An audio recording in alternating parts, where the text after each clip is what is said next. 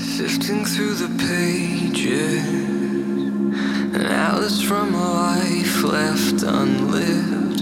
Inside there is a beauty unknown. Herzlich willkommen zum Interview-Podcast Phoenix on Air für Ashtanga-Yoga-Lehrer und Ashtangis Lust haben, sich auf eine andere Art mit dem Yoga zu beschäftigen. Einige meiner Interviewpartner kennst du vielleicht schon aus der Yoga-Szene. Wir sprechen hier über yogarelevante Themen, die über die Yogamatte hinausragen. Heute ist Marina Pagel aus Hamburg bei mir zu Gast. Marina ist für mich schon seit Beginn meiner Yoga-Praxis eine Inspiration in Sachen Yoga und Wissensdurst. Marina will es immer noch wissen und lernt, während sie und ihr Mann Christo Ivanchev erfolgreich eine Iyengar-Yogaschule im Univiertel führen, immer weiter. Und warum das so wertvoll ist, erfährst du heute in unserem Interview. Viel Spaß beim Zuhören.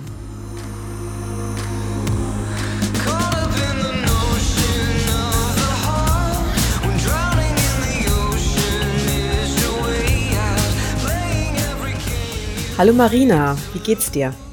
Inke, oh, mir geht's prima. Ich gucke gerade auf einen erstaunlich schönen Tag heute draußen in meinem Garten.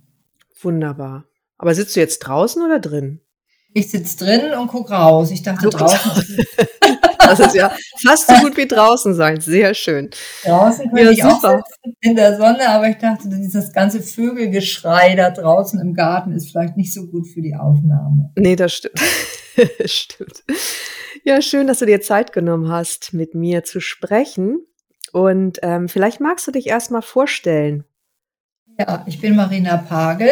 Ich habe eine Yogaschule in Hamburg, Iyengar Yoga, schon lange.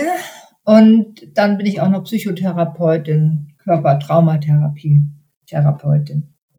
Mhm. Und du bildest ja auch aus.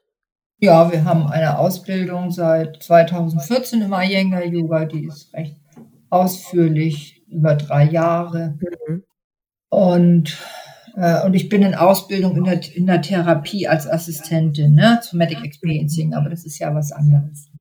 Ja, okay. Danke. Genau, weil ähm, ja, am spannendsten ist ja immer erstmal so die Frage, wie bist du zum Yoga gekommen und vielleicht magst du darüber erstmal ein bisschen was erzählen. Ja, ja, ich bin mittlerweile 65 und fing mit Yoga relativ spät an, mit Mitte 30 nach einem Buch weil ich hatte allerlei Rückenbeschwerden, ne, Nackenbeschwerden. Und das hat ganz gut geholfen. Und dann habe ich irgendwann auf Empfehlung eines Bekannten auf einer Party, der sagte, du kannst nicht nur nach einem Buch üben, du brauchst einen Lehrer. Habe ich also nach einer Yogaschule gesucht und da gab es damals noch nicht so viele, eher um die 90er rum, ne, 1990 und dann landete ich bei einer Hatha-Yogaschule und nach zwei Jahren dachte ich, oh, ich muss unbedingt die Ausbildung machen. Und dann entdeckte ich aber erst Iyengar Yoga und habe das wieder verworfen, dieses Hatha Yoga, diese Form zu lernen, weil ich dann so gepackt war vom Iyengar Yoga, weil das eben viel, viel doller war, mehr war, tiefer war und das hat mir gut gefallen und da bin ich immer noch bei. Mhm. Und was meinst du konkret mit Dollar und mehr? Was hat dich da so am meisten inspiriert? Ja, Gott, das ist ja furchtbar lange her. Damals gab es mhm. diese Schäfchenmatten, auf denen mhm, lag stimmt. man rum. Man musste nach jeder Haltung sich hinlegen und nachspüren. Und, beim Hatha-Yoga, äh, ne? Beim Hatha-Yoga damals. Mittlerweile ist es vielleicht auch anders, aber damals war das so und äh, ich lag dann immer rum und langweilte mich dazwischen, weil mhm. wir hatten ja gar nicht viel gemacht, um nachzuspüren. Da gab es kaum mhm. Standhaltung. Es gab äh, keine Umkehrhaltung, also kein Kopfstand und es war alles ganz, ganz sutsche, ganz harmlos. Und beim Iyengar Yoga, da haben wir ganz viel Brücken gemacht und also bis hin zu Kopfstandbrücken und wilde Sachen, sehr artistische Sachen, sehr kraftvolle Sachen, diese ganzen vielen Standhaltungen und dazu diese ganze Technik. Und das hat mich sehr angesprochen. Mhm. Das heißt, gerade auch dieser körperliche Aspekt, der hat dir gefallen. Ja, ich war recht steif und ich hatte, wie hm. gesagt, Nackenbeschwerden und auch so ein bisschen rheumatische Kniebeschwerden und äh, merkte sofort, es tut mir gut. Es ist zwar sehr anstrengend und ich guckte immer auf die Uhr in den Stunden, wann es wieder vorbei ist, aber es tat mir hinterher immer so gut und ich wusste, da kannst du nie wieder mit aufhören. Das ist so hm. gut für den Körper. Schön. Sehr schön. Und du hattest doch auch Berührung mit Ashtanga-Yoga. War das nochmal davor oder danach? Das war so mittendrin. Das war dann nach ungefähr acht, neun Jahren Yoga-Praxis, habe ich ein Jahr Ashtanga gemacht, 1999. Und fand das auch toll. Mir hat nur manchmal die Reihenfolge, da gibt es ja diese festgelegte Reihenfolge, die hat mir manchmal nicht so eingeleuchtet, weil beim Iyengar-Yoga mhm. machen wir erst den Kopfstand und dann den Schulterstand, weil der mhm. Schulterstand gilt als beruhigender und gehört ans Ende jeder Serie. Ja, und da gab es so ein paar Sachen, die leuchteten mir nicht ganz ein, aber es machte trotzdem Spaß und ich konnte die Technik, die ich vom Iyengar-Yoga schon mitbrachte, gut einsetzen, weil dadurch, dass ich ein bisschen steifer bin und mir das nicht so leicht fiel, hatte ich aber Möglichkeiten, dann doch tiefer in die Haltung zu kommen. Und was mir ganz mhm. toll gefiel, war einfach dieser Kraftaufbau. Das war mhm. besser als im Iyengar-Yoga. Diese extrem vielen Sonnengebete machen natürlich schöne Schultern- und Armmuskeln. Mhm. Okay. Das ist ja auch immer so das, womit, also als ich anfing mit Ashtanga-Yoga, hat man immer an Madonna gedacht, weil die halt so schöne Oberarme hatte und ja auch damals Ashtanga-Yoga machte. okay, das war jetzt nicht so mein Vorbild. Das wären dann eher, wie hieß sie, äh, dieses Künstlerpaar aus New York. Ah, die haben dann Jiva Mukti erfunden später. Ähm, David. Ja, und Shannon McGannon. Ja, genau. genau. Und Shannon ja. McGannon, die fand ich ziemlich klasse, wie sie im Yoga-Journal in High Heels Urdhva machte, so eine Brücke. Mhm. Viel mehr ja, die waren schon sehr schillernd, die beiden. Ja, und so ein hübsches ja, Studio voll. hatten die. Ne? Alles sehr indisch. Mhm. Okay, ja. Ja, genau. Vielleicht, ähm, also was ich halt auch spannend finde an deinem Lebenslauf, dass du ja total viel Sachen gelernt hast und auch in so einem Lernmodus geblieben bist. Und oft ist es ja so, wenn zum Beispiel ähm, jemand eine Yoga-Lehrerausbildung zum Beispiel macht, dann sagt er, und dann bin ich danach fertig, oder das ist die Frage, dann bin ich danach fertig und im Grunde genommen ist man ja nie wirklich fertig. Und vielleicht ist es auch so ein bisschen inspirierend, wenn du so ein bisschen erzählst, wie du dich weiterentwickelt hast und welche Ausbildung du gemacht hast und wie die dich inspiriert haben, einfach auch nochmal weiterzumachen. Vielleicht magst du das mhm. nochmal ja. beschreiben. Wie du schon sagst, man ist natürlich nie fertig. Es kann höchstens sein, dass sich äh, so Ziele verändern oder Sichtweisen verändern, dass sich da was verschiebt. Ne? Das heißt, erstmal ist man ja nicht fertig, weil aus einer körperlichen Praxis wird später ja eine eher spirituellere Praxis. Das bedenkt man am Anfang nicht, obwohl man es ja irgendwie auch, obwohl ich das auch suchte äh, war mhm. mir das Körperliche erst wichtiger und später erst entdeckte ich, wie viel wichtiger das auch ist, äh, einfach in der Stille zu sein, während man praktiziert. Ja. Und das andere ist das Iyengar Yoga, äh, die Ausbildung bietet halt an, dass es immer weitergeht. Es gibt da sehr viele Level, also da, es gab bis vor kurzem sehr viele Level, drei Hauptlevel und die sind dann aber unterteilt in zwei bis drei Unterlevel. Und das ist jetzt äh, durch die Enkelin von Iyengar, durch Abhijata Iyengar, ist das ein bisschen vereinfacht worden, so dass es nur noch vier Level gibt, die dann etwas mehr beinhalten. Aber das heißt, man kann sich immer weiterbilden, man kann immer weiter üben für die nächste Prüfung, kriegt da, mhm. ähnlich wie im Ashtanga Yoga, da gibt es ja auch die, ne, die verschiedenen Level, die nennt ihr nicht Level, wie nennt ihr die? Serien, ja. Die Serien, genau. Da ja. gibt es die Serien und da übt, während man in der einen ist, übt man schon für die nächste. Und das ist beim Iyengar Yoga ähnlich. Und so hat man mhm. immer wieder frische, neue Impulse in der eigenen Praxis. Das macht großen Spaß. Also mir hat es mhm. viel Spaß gemacht. Das, mhm. äh, und dann gibt es da diesen Aspekt noch von der Yogatherapie, so dass ziemlich auch von Beginn an unterrichtet wird, was machen wir mit Leuten mit Kniebeschwerden oder in der Schwangerschaft oder vielleicht auch mit Herzproblemen. Und dieser Bereich der Yogatherapie, der liegt im Iyengar Yoga sehr am Herzen und das ist auch außerordentlich hilfreich, die Übung so abzuwandeln, dass das tatsächlich einen Effekt ergibt in der Praxis, der aber die Praxis dadurch nicht schlechter macht. Das ist dann natürlich mhm. passiver und tüdeliger mit sehr vielen Hilfsmitteln, aber es fühlt sich für den Körper unglaublich schön an und es, ich habe selber mal einen Bandscheibenvorfall vor ungefähr zwölf Jahren im Nacken und habe mich dann wieder gesund geturnt und danach war die Praxis besser, weil ich einfach noch mehr verstanden hatte ne, von den Strukturen im Nacken und im Hals und was das so braucht im Yoga. Aber auch durch die Langsamkeit, Ist mit ja der man dann arbeitet, das ist ja nochmal anders auch, ne? In der Ja, Yoga-Therapie. beides. Im, ja, gut, also im Iyengar-Yoga prinzipiell gibt es eben den, das langsame und je nach Asana längere oder noch längere oder kürzere halten. Und dann gibt Mhm. es aber auch die Sonnengebete, ne, die wir Jumpings nennen. Man kann auch sehr Ja. schnell und kraftvoll und springend äh, üben, aber dabei auch immer mit Präzision. Und bei der Yoga-Therapie kommt es darauf an, was das Problem ist. Wenn ich also mit jemandem arbeite, der Parkinson hätte, würde ich überhaupt nicht langsam arbeiten, sondern in schnelles Mobilisieren gehen.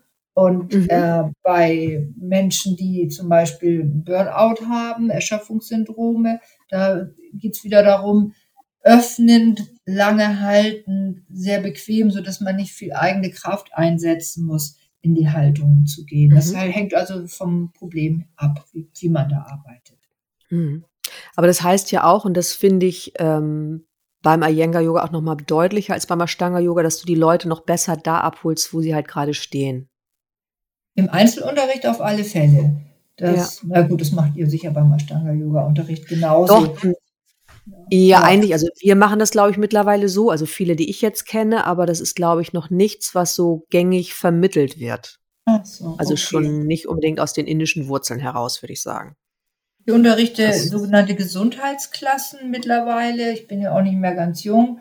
Und da habe ich dann eine bunte Mischung aus jungen, fitten, aus Mhm. alten, steifen mit Kniearthrose, dann ein, zwei Schwangere und noch irgendwie dies und das, so dass ich Mhm. äh, jede Haltung immer in Alternativen anbiete. Die einen können Mhm. klassischen freien Schulterstand, äh, Kopfstand machen, die anderen den Kopfstand an der Wand oder den Kopfstand zwischen zwei Stühlen, was so ähnlich ist wie im Kopfstandhocker oder sich hängen in so einer Schlinge von der Wand. Und äh, dann gibt's noch ein paar andere Methoden und Möglichkeiten über Stühle, wie man kopfüber sein kann, ohne dass man sich anstrengt, wenn das eben im normalen Shirshasana nicht geht. Und da, da Mhm. muss man also so ein bisschen mehrgleisig unterrichten können, sonst äh, ist es anstrengend. Ja. Das kann man halt auch erst nach mehreren Jahren des Unterrichtens, oder? Ja, Genau. Aber ich finde, das ist ja noch mal so beim, beim Iyengar-Yoga, so wie ich das halt auch ähm, kennengelernt habe, dass diese Modifikationen und diese Möglichkeiten einfach so dazugehören. Und beim Ashtanga-Yoga hat man oft das Gefühl, dass die erst über die letzten 20 Jahre, je nachdem, wer denn unterrichtet hat, mehr an Raum bekommen haben. Ne? Ja, dass man wusste, ja. okay, nicht jeder Körper ist gleich. ja, Also so gesehen ist- hat ja, ich denke, das ist eine Entwicklung, die hat im Iyengar-Yoga einfach früher angefangen. Die kamen ja Genau. beide, Patabi Joyce und BKS Iyengar kamen beide von Krishnamacharya, allerdings zu unterschiedlichen Zeitpunkten. Das spielt sicherlich auch eine Rolle, so dass äh, Patabi Joyce noch dieses knackigere Yoga mehr mitgekriegt hat und Iyengar vielleicht schon so die ersten Anfänge vom therapeutischeren Yoga. Naja, weiß ich auch nicht. Ich glaube, das hat er sich schon alles eher selber beigebracht. Und er hat da einfach andere Voraussetzungen gehabt, wie er sein Yoga angeboten hat. Und dadurch kam es einfach früher zu dieser Entwicklung, okay, Leute brauchen unterschiedliche Angebote, damit die überhaupt Asanas machen können. ja, Und. Und er wurde älter, seine Kinder hatten allerlei Maleschen, also seine Tochter Gita hat ja dann vor allem das Frauen-Yoga auch noch mehr in den Fokus genommen. Wie arbeite ich denn mit Menschen, die schwanger sind oder die ihre Tage haben? Also dieser ganze Zyklus im Leben einer Frau, das kam dann sehr in den Fokus und das hätte Iyengar selber wahrscheinlich nicht gemacht. Das war ja ein Mhm. Mann. Ja, das stimmt. Ja, das ist ein wichtiger Aspekt. Ja.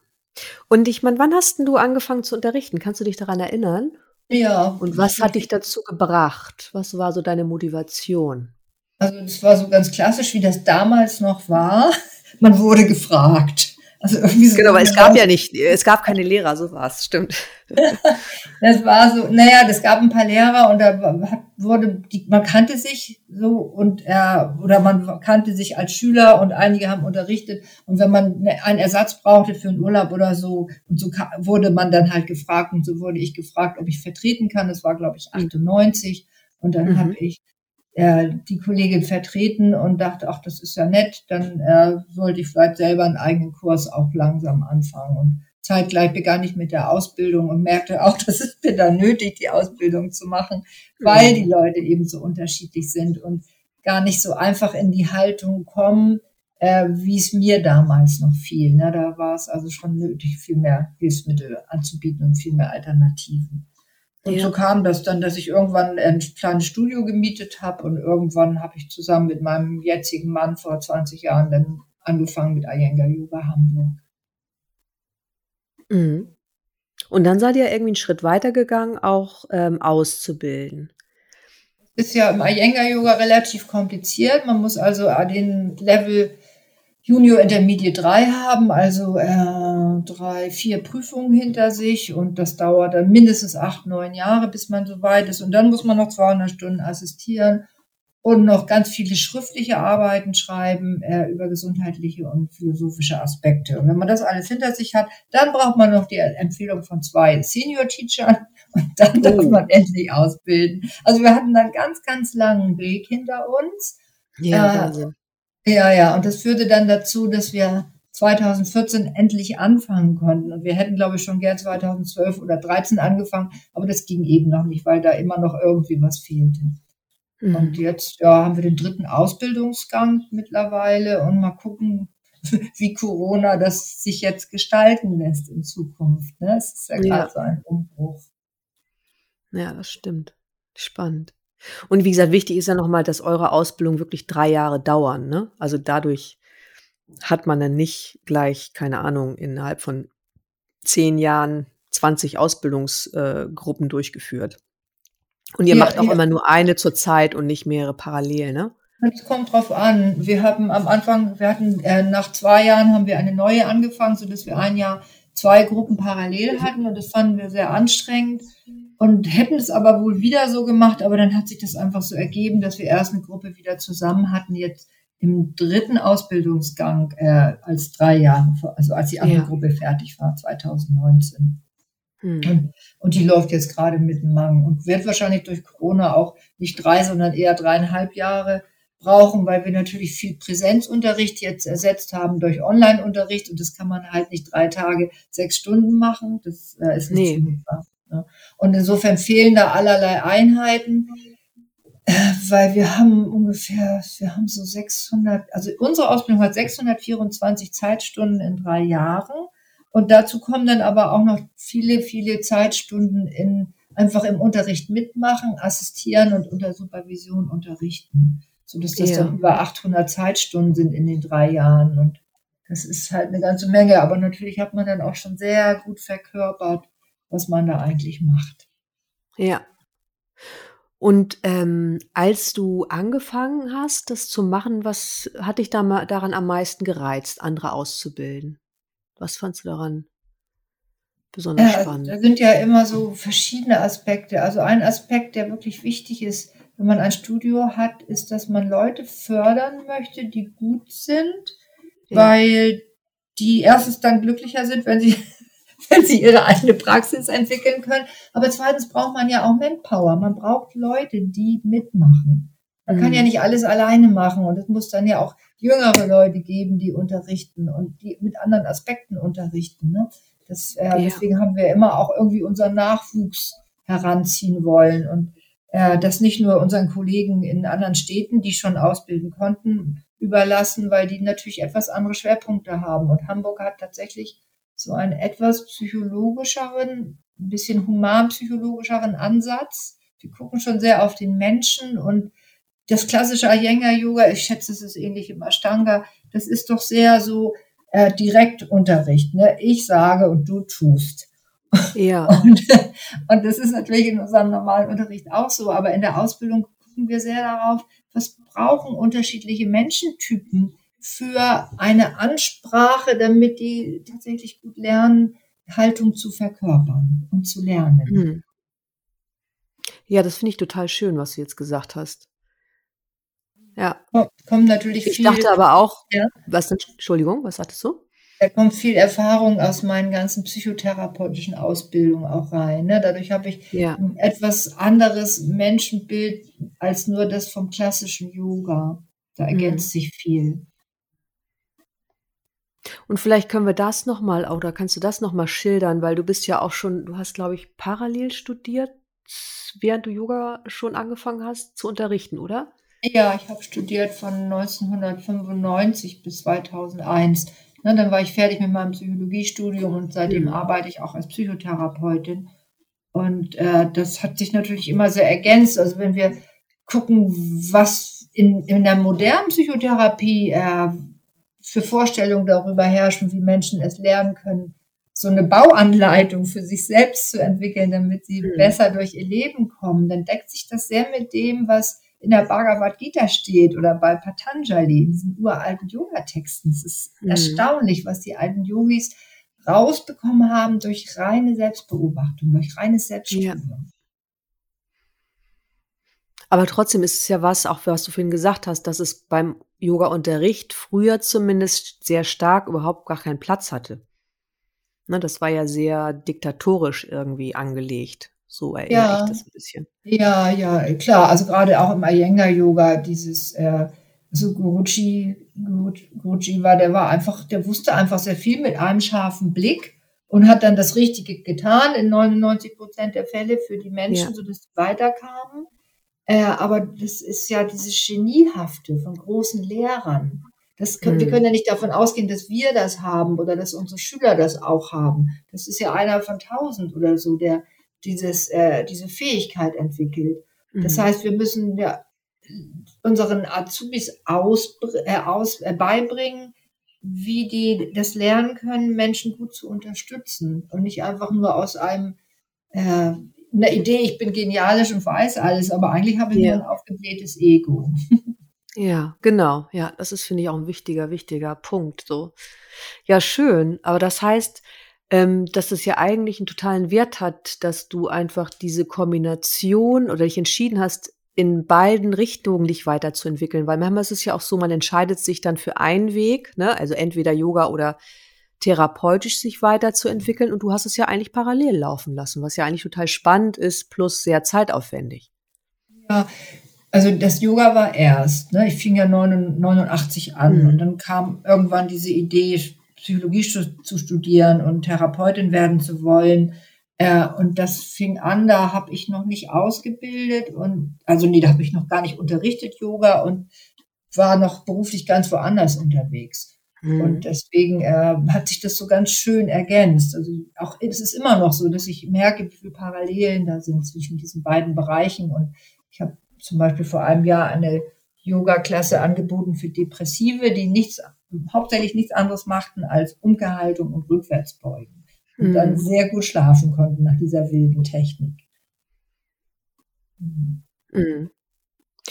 Und findest du, also weil manchmal ist es ja auch so ein bisschen so, dass wenn ich an die Rolle denke eines Yogalehrers, die wird ja manchmal auch so ein bisschen, je nachdem, welche Schüler ich habe, ähm, vielleicht nicht immer in das richtige Licht gerückt. Ne? Und da kann das ja schnell passieren, dass mich ein Schüler in so eine Ecke steckt, dass ich sowas bin wie so ein Heiler, ne? dass ich einfach mehr weiß als ich selber.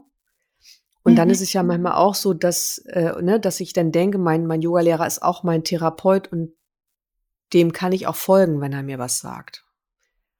Und das ist ja nochmal ein Unterschied, wenn du dich wirklich therapeutisch weitergebildet hast und weißt noch mehr über Grenzen, die einzuhalten sind, um jemanden auf jeden Fall nicht zu schaden. Genau. Also im Iyengar-Yoga haben wir das, glaube ich, nicht so stark. Da, äh, dadurch, dass es so eine sehr klare Körperarbeit ist und wir insgesamt zwar auch Yoga-Philosophie anbieten, aber relativ wenig Meditation und die meistens in Form von Pranayama, ähm, oder so kleinen Besinnungen am Anfang und am Ende einer Stunde, äh, besteht nicht so sehr die Gefahr, dass sich Lehrer so, so sehr überhöhen, sondern mhm. eigentlich werden wir auch alle immer aus der Tradition heraus angeleitet, uns eher zu hinterfragen, ob wir das mhm. richtig machen. Und vielleicht auch in diesem Konzept des immer wieder Lernens. Es gibt auch, äh, wenn wir diese Zertifikation behalten wollen, wollen eine Verpflichtung, jedes Jahr zu irgendeinem Wochenendworkshop zu gehen und sich weiterzubilden bei jemandem, der ein Level höher ist als man selber. Also mhm. man ist da eingebunden in diesen Prozess von Lernen und Weiterbildung. Und äh, insofern gibt es da relativ wenig zum Beispiel auch Skandale im Sinne von äh, MeToo und sexueller Belästigung oder was auch immer. Ne? Da gab es nur mhm. mal einen Fall von Manu Somanos in, aus USA. Äh, aber ansonsten ist das immer alles relativ unspektakulär in dieser mhm. Beziehung. Ja, was ja total wertvoll ist, ne? Weil das, finde ich, hört man ja auch in anderen Yoga-Richtungen immer wieder, dass da Sachen passieren, die irgendwie nicht so cool sind. Also jetzt beim Ashtanga-Yoga natürlich auch. Dass da sowas wie eine Selbstreflexion gefördert wird bei, beim Iyengar-Yoga.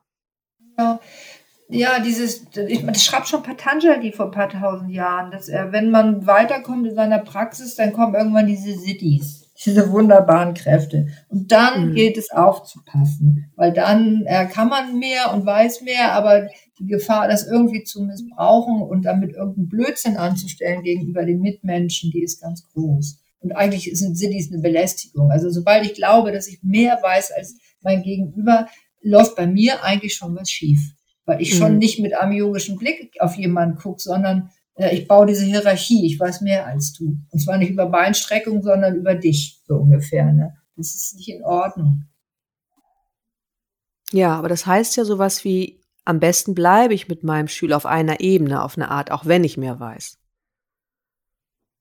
Es, ja, ja, ja, ich weiß, was du meinst. Also gibt's ja, wir, wir sind ja im Miteinander in verschiedenen Ebenen. Da gibt es diese reine hm. Unterrichtsebene, wo ich natürlich weiß etwas über Technik und jahrelange Erfahrung und Anwendung dieser Technik und da weiß ich definitiv mehr als mein Schüler.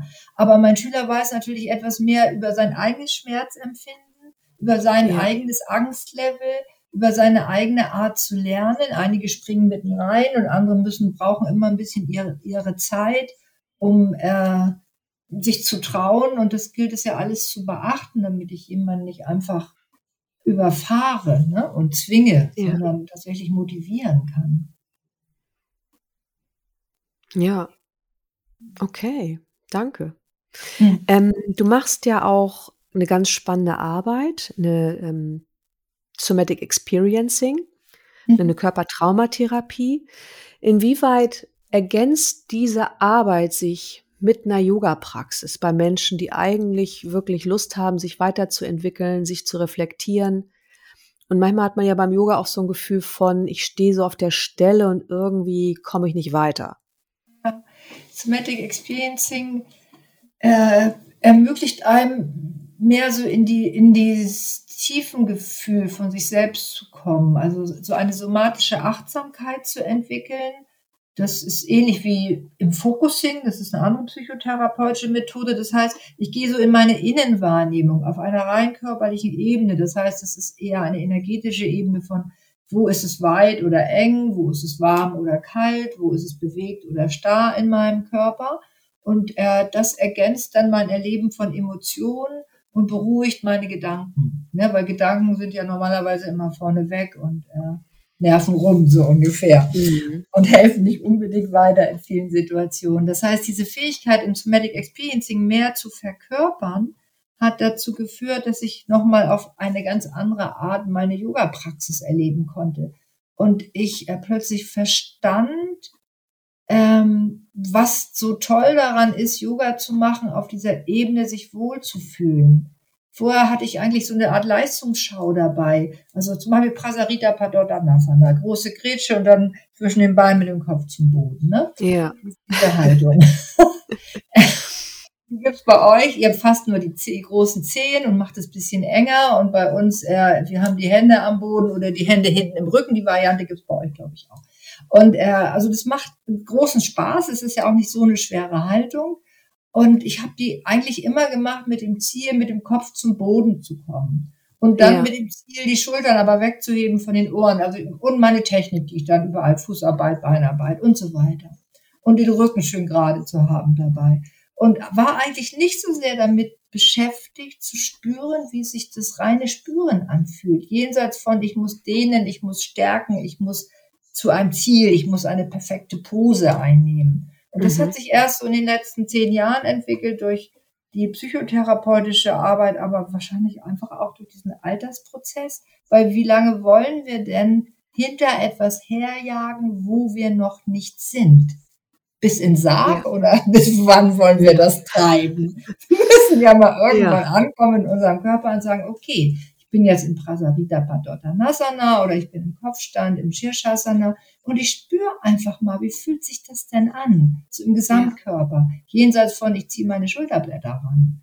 Und dann ja. entsteht so ein Wohlgefühl und das habe ich tatsächlich wie ich das vorhin schon sagte, so die ersten 15 Jahre meiner Praxis eigentlich immer nur hinterher gehabt. So ein bisschen, äh, ah ja, es war ein toller Workout und man, ich bin entspannter und äh, ich bin stressresilienter. Aber das kann es ja nicht sein. Das ist ja sozusagen nur der Gruß aus der Küche, den Yoga dir gibt, ne? wenn du schön übst, dass du gesunder wirst und stärker. Mhm. Es geht aber eigentlich ja um Meditation und es geht darum, ich sag's mal ganz groß, eigentlich wollen wir doch Erleuchtung, deswegen haben wir ja meistens angefangen mit Yoga. Mhm. Wir wollen ruhig und entspannt und einigermaßen nicht bewertend und non-dual in die Welt schauen und auf uns mhm. selbst schauen. Und wie kommen wir da hin? Wie kriegen wir das hin? Hm. Und da hat SE, also Somatic Experiencing, mir sehr bei geholfen.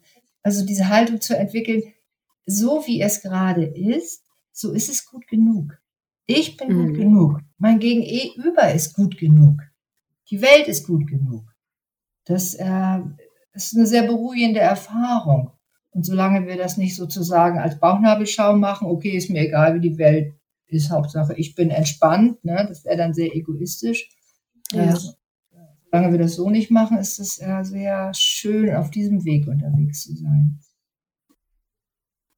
Ja, spannend, ne? weil ich nochmal gedacht habe, dass Iyengar-Yoga und Ashtanga-Yoga ja auf unterschiedliche Arten auch sehr körperlich sind und sieht man mhm. sich dann einfach so schnell in dieser Körperlichkeit ähm, verlieren kann, ne? sodass das immer der Fokus bleibt über viele Jahre oder vielleicht über Jahrzehnte hinweg und das ist eigentlich total schade.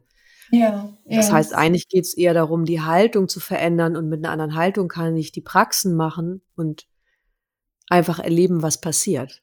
Ja, ja, ja, da gibt es ja diese, diesen Gleichklang von Abhyasa und Vairagya. Abhyasa ja. ist die Übung und Vairagya ist das Loslassen, sich entfärben von irgendwelchen Zielen. Und äh, an sich bieten Ashtanga und Iyengar Yoga das sehr gut an, dass ich tatsächlich Abhyasa, dass ich Übung habe, weil ohne die komme ich ja nirgendwo hin.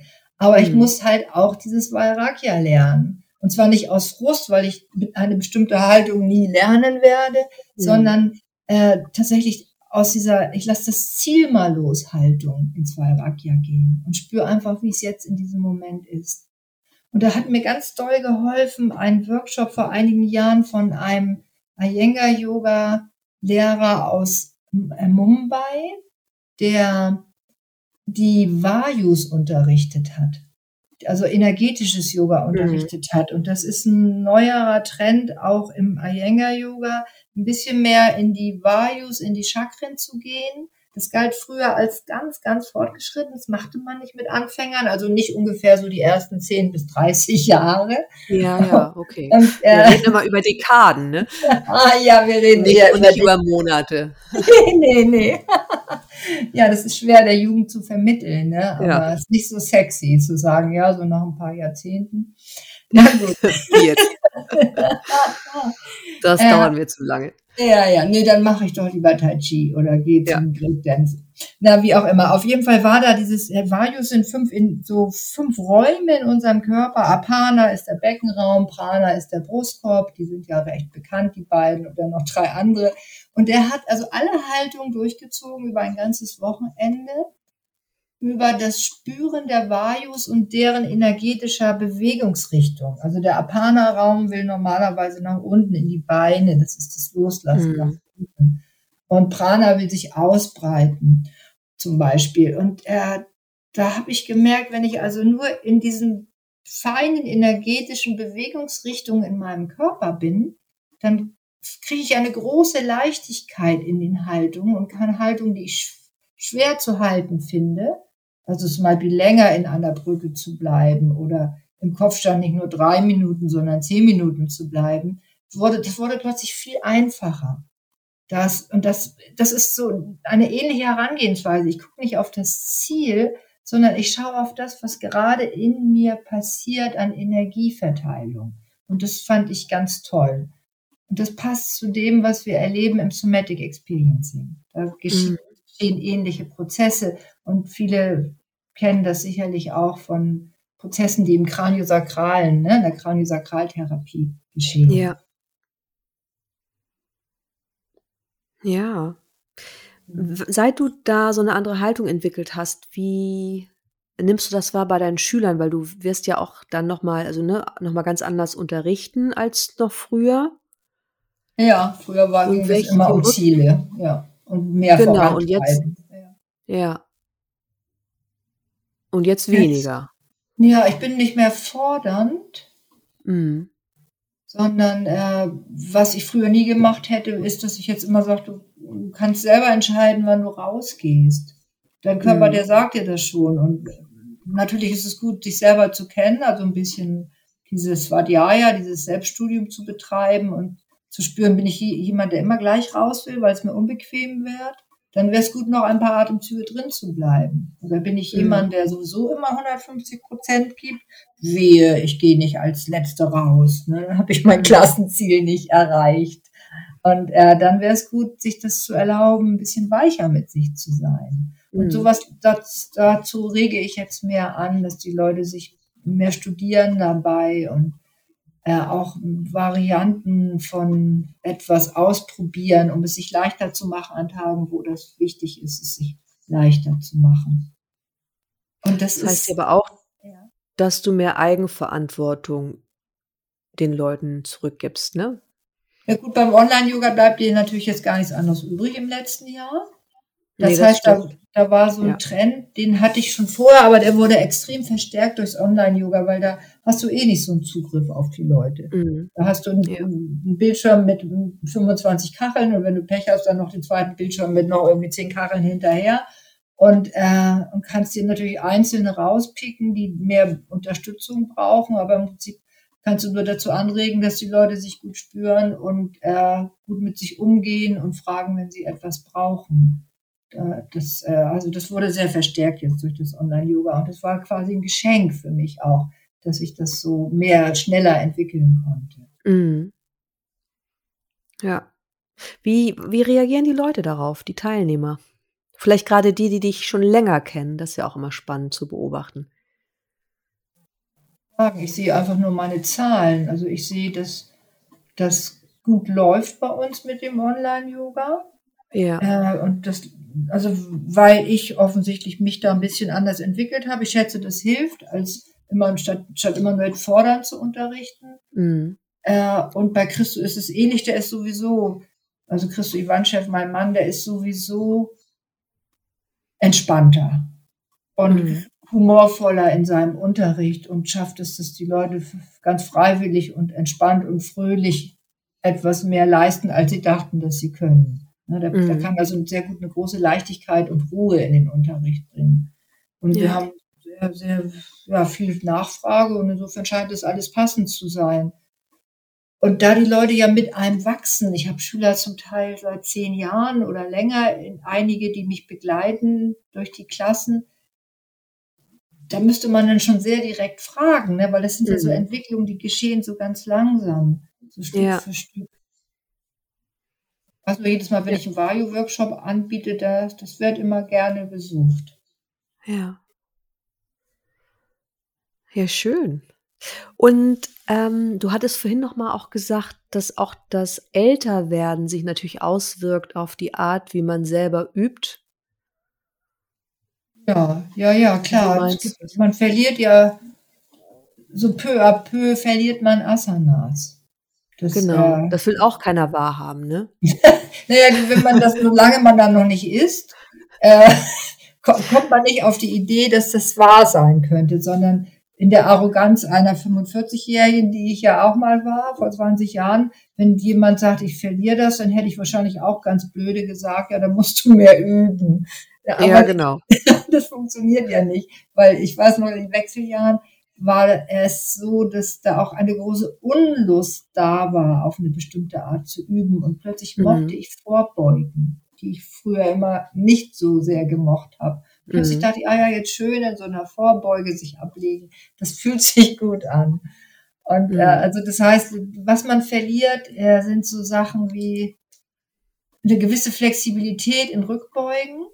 Mhm. Kopfstandbrücken, na, das geht vielleicht noch, aber also so bestimmte fortgeschrittene Rückbeugen verliert man, dann verliert man ganz viel Kraft, so diese Chaturanga-Geschichten, Armbalancen, ich weiß, äh, dieses, wie hieß, ah, ich habe ich hab sogar den Namen vergessen, diese Armbalance, wo man äh, die auf dem Unterarm steht.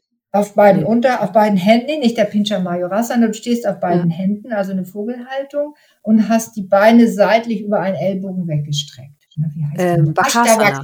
Nee, das, ja, das ist mit gebeugtem Bein. Gestreckten Bein, das ist Ashtavakrasana. Ah, okay. Ja, ja. Und äh, das war mal meine Lieblingshaltung. Das fühlte, das fühlte sich total leicht und ausbalanciert ein und ich war kräftig und diese Kraft ist weg. Ich würde das mhm. irgendwie von der Beweglichkeit jetzt vielleicht sogar mehr hinkriegen, aber die Kraft ist nicht mehr da. Und dann bin mhm. ich immer ganz begeistert, wenn ich neue Rückbeugen entwickle oder mir von Kollegen klaue, äh, wo man lange drin bleiben kann und kraftvoll arbeiten kann mit der Unterstützung von Stühlen und Bolstern und so, so dass es sich so gut anfühlt wie früher und dieser Verlust mhm. nicht so da ist. Mhm. Und Ayenga selber hat in seinen späten Jahren, also so von, von 70 bis 90, das waren seine späten Jahre, wo er nicht mehr so kraftvoll üben konnte, da hat er unglaublich viel in Rückbeugen gehangen, so, so in, in einer Rückbeuge über einem Tau von der Decke gehangen, wie so eine nasse Katze, so, oder endlos über diesem Pferd, diesem Holzbalken gehangen in Rückbeugen, um den Körper offen zu halten. Mhm. Und was machst du mit Menschen, wenn dir auffällt, die wollen das nicht aufgeben? Oder Frauen vielleicht eher sogar noch? Ja, dann sollen sie es halt üben, wenn sie es nicht mhm. aufgeben wollen. Das Problem ist es, ist, es geht ja, wenn du dir zum Beispiel in äh, Chaturanga, in diesem Liegestütz, wenn du dir einen Klotz unter das Schambein packst, dann kannst du in Chaturanga stehen oder ein Bolster quer unter die Hüften, kein Problem. Ja. Dann kannst du es weiter üben. Das geht sogar in den, Sonnen, in Sonnengebeten. Ne? Dann hast du das Bolster ja. quer liegen und kannst es auch prima für den nach oben schauenden Hund benutzen, unter den ja. Leisten und Oberschenkeln. Aber wenn ich das zu hart übe, dann kann ich ganz sicher sein, dass ich mich verletze. Das ist so sicher wie das Armen in der Kirche. Ab einem gewissen Alter, wenn ich zu hart übe, werde ich mir was zerren oder reißen. Ja. Der Körper ist nicht mehr so geschmeidig. Das hat ja auch schnell was Erschöpfendes dann, ne? wenn ich praktisch gegen meine Möglichkeiten anarbeite, in Anführungszeichen. Ja, ich vermute das. Ja. Aber ich sehe vor allen Dingen, dass, äh, dass Menschen, dass die sich verletzen und dass es dann, äh, wenn erstmal so Strukturen angerissen sind, dass dann äh, das eigentlich immer an derselben Stelle wieder zu neuen Verletzungen führt, wenn wir nicht lernen, ganz anders zu arbeiten. Mhm. Dinge zu ersetzen durch Dinge, die den gleichen Sinn haben, aber den Körper weniger fordern oder überfordern. Und das ist ja auch logisch, dass sich das so entwickelt hat. Wenn ich überlege, ich habe ja relativ spät angefangen, 89. Da haben meine Ausbilder, die haben ja schon in den 70ern oder in den späten 60ern angefangen. Wir waren alle mal jung. Und wir haben dann mhm. dieses Jungs-Yoga gemacht und Sonnengebete und Chaturangas und was nicht alles. Und mhm. dann werden wir langsam älter. Und äh, viele unserer, also sagen wir Gurus, Iyengar und so, die haben dann ganz anders geübt. Oder sie haben gar nicht mehr geübt. Ich weiß nicht, hat Patabi Joyce noch geübt, als er alt war? Nee, der hat dann ja auch wahrscheinlich so mit 70, glaube ich, aufgehört zu üben.